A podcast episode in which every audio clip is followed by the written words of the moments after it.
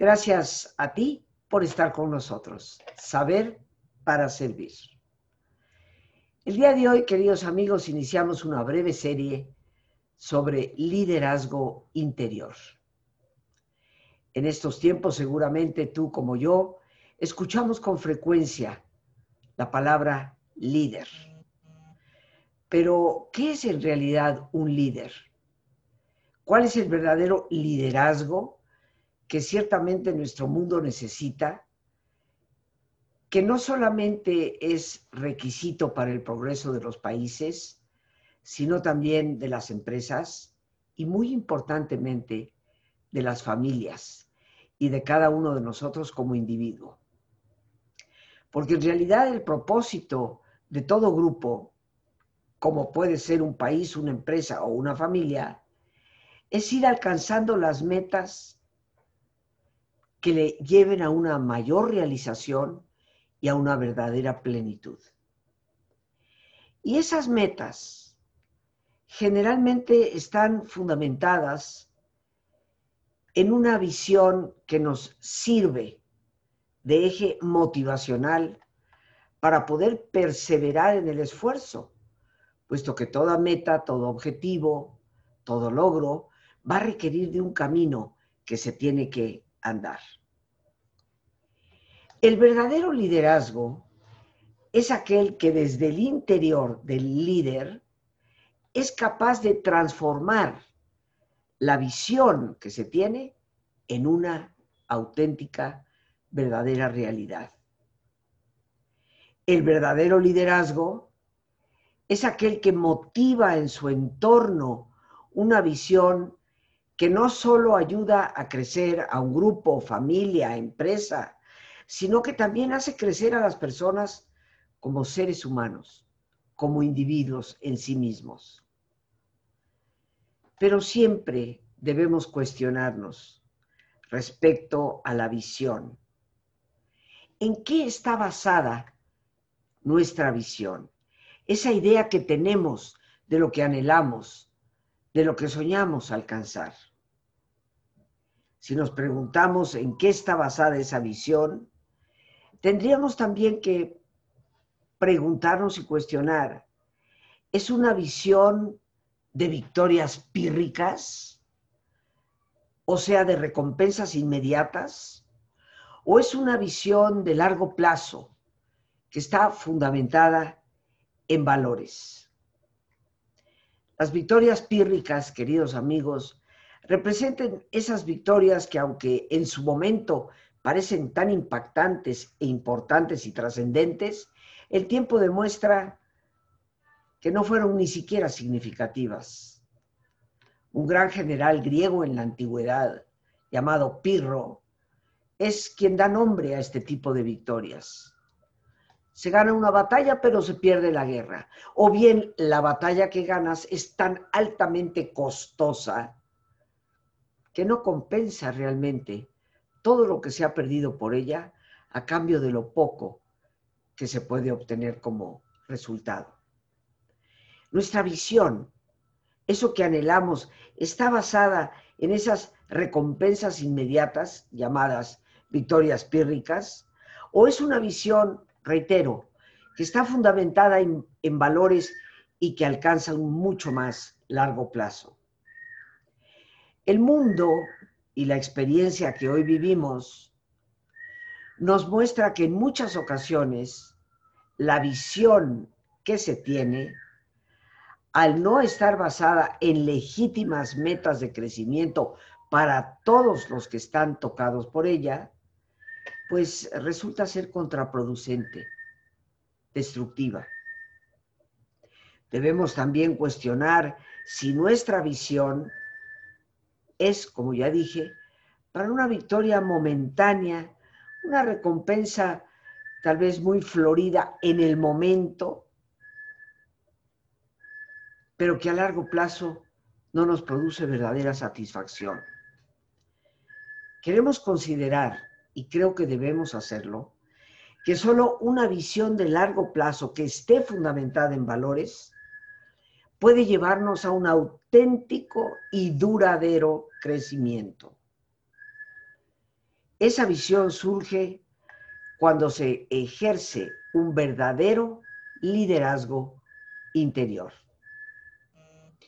El concepto de liderazgo interior nos habla del líder mismo como cabeza de un grupo, pero sobre todo como persona, y nos habla de su calidad humana. Solo el fundamento de nuestros valores nos puede dar esa genuina interioridad que se transforma en un liderazgo firme y efectivo, ya que son los valores, indudablemente, queridos amigos, los que nos impulsan con fuerza y con seguridad hacia la meta. Después de todo, como lo dijo Benazir Bhutto, esta gran mujer, primer ministro de Pakistán en su momento, en última instancia, el liderazgo es la fortaleza de las propias convicciones, la capacidad de soportar los golpes y de la energía para promover una idea. Si nos repensamos el hecho de que el liderazgo está basado en esas convicciones de la persona, es obvio que para ser líder es desde adentro, desde nuestra interioridad, que podemos ejercer ese liderazgo con autenticidad y con verdaderos buenos propósitos. Solo los firmes valores que cada uno de nosotros tenga podrán darnos la fortaleza y la capacidad para conllevar las adversidades, para poder sobreponernos a los reveses, que es donde la verdadera estatura de un líder se mide y en donde su propia convicción se convierte en ese motor motivacional que contagia a otros de su entusiasmo y de su visión. Ahora tendríamos tal vez tú y yo que preguntarnos, ¿cuáles son los valores necesarios para el liderazgo. Tú sabes que en el mundo de los valores, en lo que hoy se estudia como axiología, el estudio de valores, existe una especie de universo de valores mismos, pero ciertamente que hay algunos de ellos que están intrínsecamente relacionados al liderazgo. Y vamos a mencionarlos porque tal vez vale la pena después una reflexión. ¿Qué significa cada uno de esos valores para cada uno de nosotros? Y todos, quiero recordarnos, ejercemos la posición de líder en diferentes momentos de la vida.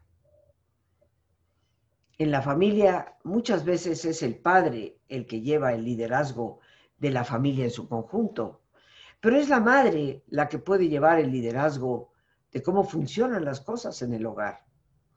Y es el hermano mayor el que se convierte en líder de los menores. Y hasta el más chiquito se convierte en el líder de la mascota. Todos vamos a ejercer en algún momento de la vida, a lo largo de toda ella, posiciones de liderazgo. Porque no pensemos en los líderes únicamente como los grandes personajes de la historia, o los grandes políticos de nuestro tiempo. El liderazgo tiene que ver con esa visión que podemos contagiar a los demás para mejorar nuestro propio entorno.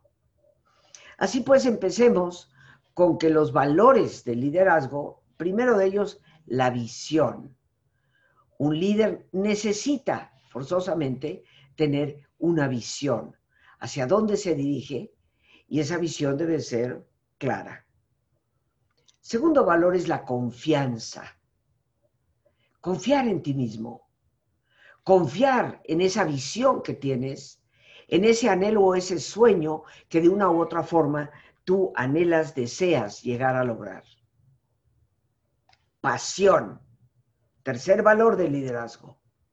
No puede ejercerse un liderazgo que realmente provoque cambios, lleve a otros al entusiasmo de la vida, si tú mismo como líder no tienes pasión por esa visión y por lo que anhelas hacer. Siguiente valor, la ética. Hoy, desafortunadamente, queridos amigos, la mayoría de los líderes políticos en muchos de los países del mundo faltan a este valor intrínseco del liderazgo. El resultado es que su gestión como líderes termina siendo muchas veces un verdadero caos o algo inclusive perjudicial y dañino para sus propios conciudadanos. La ética es indispensable. Los grandes líderes de la historia que han logrado ciertamente cambiar al mundo fueron personajes que ejercieron ese liderazgo basado en los valores de la ética. Y todos aquellos que no lo hicieron de esa forma, aunque gozaron de cierta gloria por algunos años, terminaron siendo repudiados por su gente y también por la historia misma. Liderazgo sin ética se convierte en dictadura. Fe. Creer en ti mismo. Pero también abrirte a la posibilidad de creer en los demás. Cada persona es un tesoro para la vida. Cada persona tiene algo que aportar. Creer en lo trascendente, en algo que te supera a ti mismo, para que no pierdas jamás el piso y te vuelvas ciego con la soberbia. Energía. Indudablemente que un líder necesita de energía, porque tendrá que ser la punta de lanza en la batalla. Y no me refiero a la batalla de las guerras, que ojalá algún día se terminen, sino a esa batalla cotidiana de la lucha y el esfuerzo por alcanzar una meta. La energía será indispensable. Positivismo. Estoy segura que estarás de acuerdo conmigo que sería muy poco fácil el realmente respetar y seguir, de hecho, a un líder que se muestre negativo, pesimista, sin una visión de que realmente las cosas pueden alcanzarse. El positivismo en el líder debe contagiarse a quienes le acompañan en el camino. Y así como el ser negativos permea y contamina los ambientes, es el positivismo de un líder el que puede transformarlos. Otro valor del liderazgo es la estrategia, porque un auténtico y verdadero líder no se lanza a la vida como el borras, a lo que caiga, sino que planifica estratégicamente cuáles son los pasos a seguir para llegar a alcanzar ese logro, esa meta, ese objetivo que se proyecta en su visión. Flexibilidad. La rigidez, queridos amigos, siempre termina quebrándonos a nosotros mismos. Un auténtico líder tiene el valor de ser flexible, de poder cambiar la ruta cuando las instancias así lo demandan, cuando es obvio que tenemos que modificar el camino, la flexibilidad es lo que hace que un líder pueda verdaderamente escuchar y negociar con las personas que le rodean para llegar a un fin común que sea de provecho para todos. Un buen líder necesita el valor del emprendimiento, emprender, tomar esa iniciativa para iniciar algo, para generar una idea y poder ponerse manos a la obra. Pero a la vez que está el valor del emprendimiento, también está la innovación. Un auténtico líder genera esas nuevas ideas que tal vez nadie más antes las había pensado o estaban en el cajón de los recuerdos y que implican una auténtica transformación para su entorno. Un líder auténtico requiere de receptividad, la capacidad de poder sabiamente escuchar, no solamente a las personas que le rodean, sino a los signos de los tiempos. Otro valor importante del liderazgo es el valor de comunidad. Porque independientemente de que el líder puede ser esa cabeza, esa punta de lanza, es imposible que alguien solo lo pueda lograr. Es la comunidad y el esfuerzo de todos el que llega al verdadero logro. Y un auténtico líder sabe ejercer el valor de comunidad. Y por último, queridos amigos, el valor de la gratitud. Un líder que no sabe agradecer a sus colaboradores y reconocerles sus logros. Un líder que no sabe agradecer a los medios del entorno que le han sido favorables. Un líder que no sabe agradecer a ese ser de trascendencia que de alguna manera u otra nos bendice, nos cobija, nos protege, nos sostiene y nos motiva la falta de gratitud siempre será signo de una mediocridad. Es la gratitud un valor extraordinario en el auténtico y verdadero liderazgo. Creo que tenemos que cuestionarnos a nosotros mismos hasta dónde hemos procurado fomentar y nutrir estos valores que acabo de compartir contigo. Por otra parte, para crecer necesitamos una proporción de saber dar a quienes nos rodean el estímulo necesario.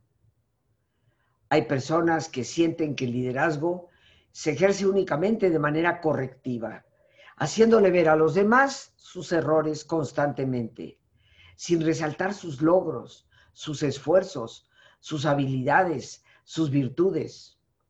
Y la psicología hoy nos dice que para que un grupo, una empresa, una familia pueda simplemente sobrevivir en la estabilidad, necesitamos asegurarnos que por cada comentario negativo que le hacemos a una persona, estemos dando tres positivos.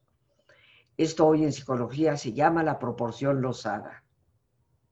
Pero la investigación de esas proporciones estadísticamente comprobadas por un gran, gran matemático de la Universidad de Yale, nos dice que tres positivos por uno negativo tan solo mantienen las cosas.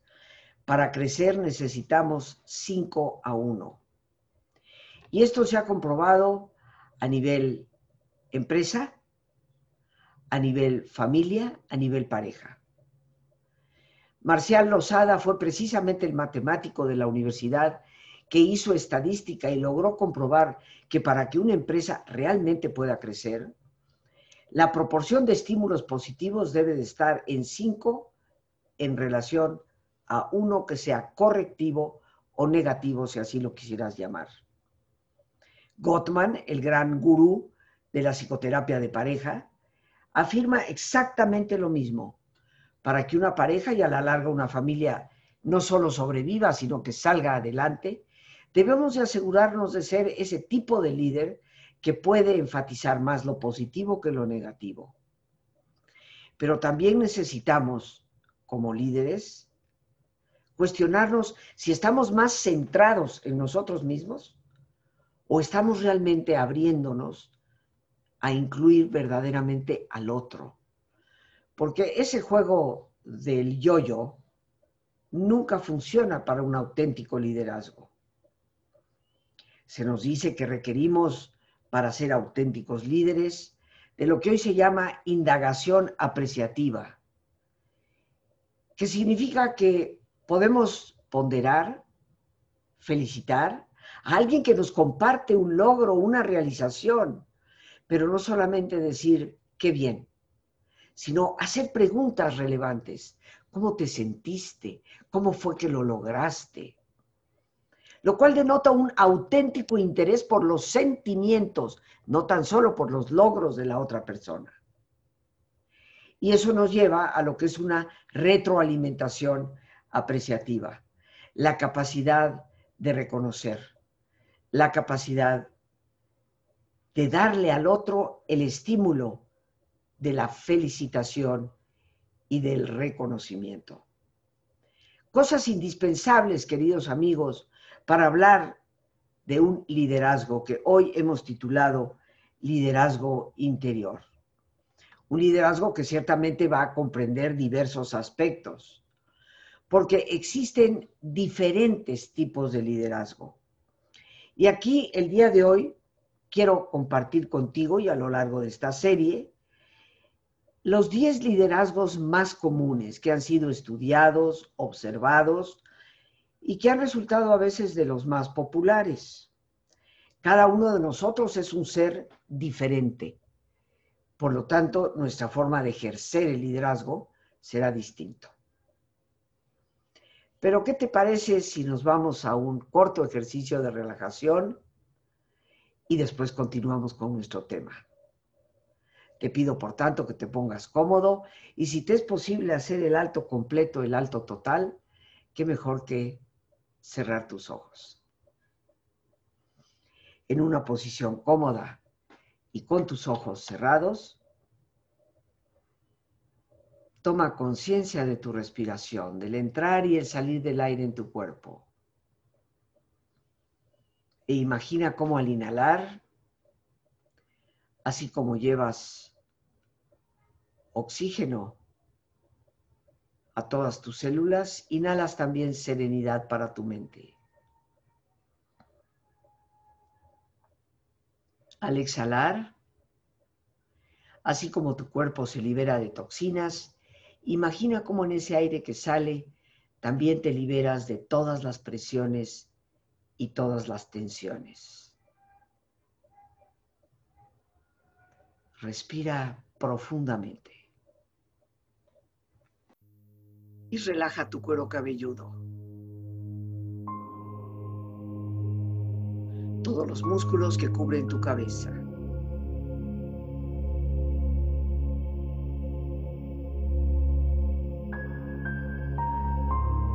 Relaja tu frente. Siente la piel, la vibración de la piel que cubre tu frente.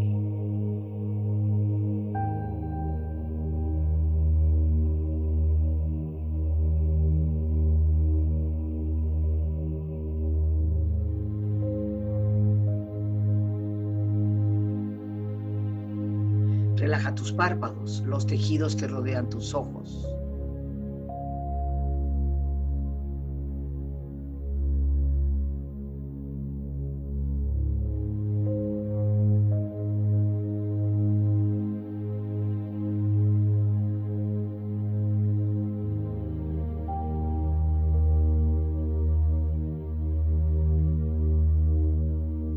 Tus mejillas, toda la piel, todos los músculos que cubren tu cara.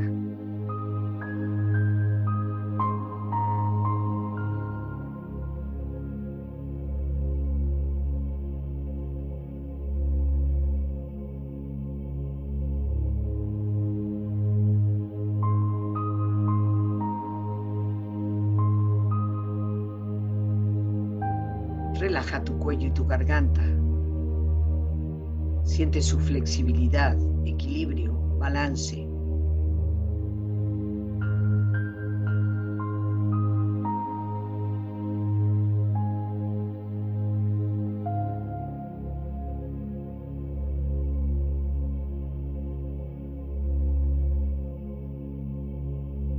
Relaja tus hombros, brazos y manos, así como tu espalda. Siente una agradable sensación que relaja todos los músculos en estas partes de tu cuerpo.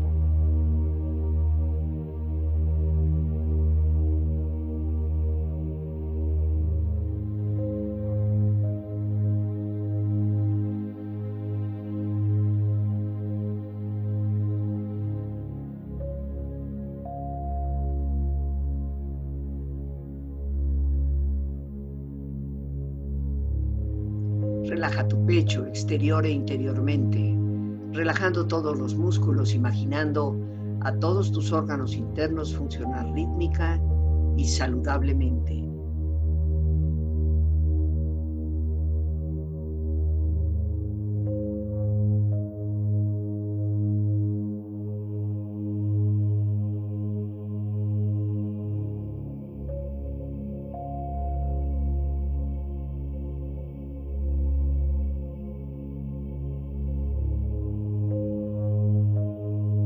Relaja tu abdomen, exterior e interiormente, relajando todos los músculos, imaginando a todos tus órganos internos funcionar rítmica y saludablemente.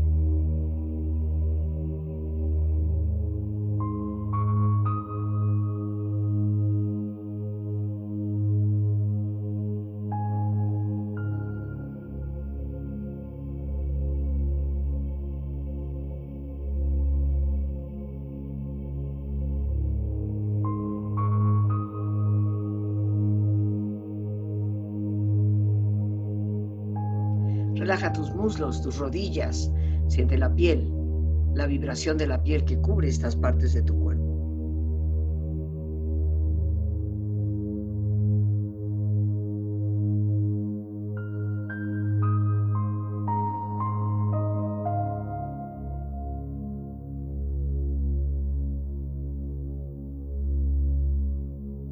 Relaja tus pantorrillas y tus pies.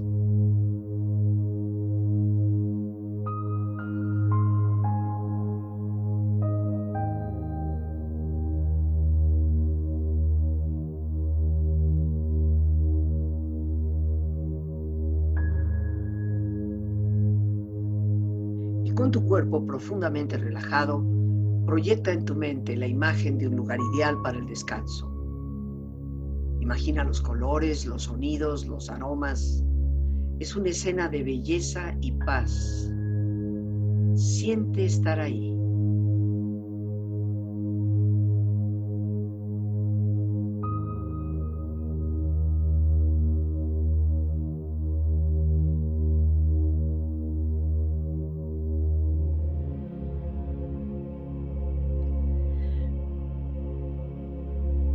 Cuerpo relajado y tu mente serena, reflexiona.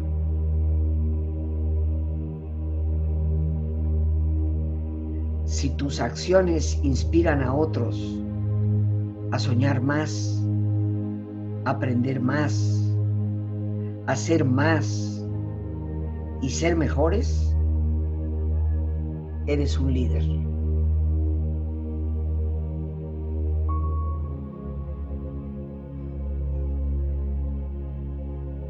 La tarea del líder es llevar a la gente desde donde están hasta donde no han estado.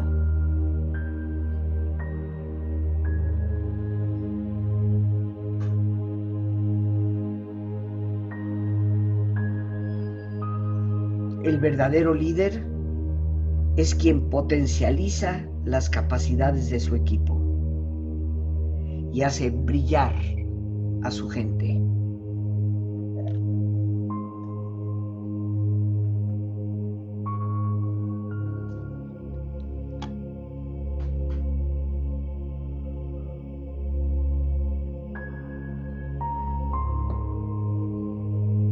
Respira profundamente. Relájate bien.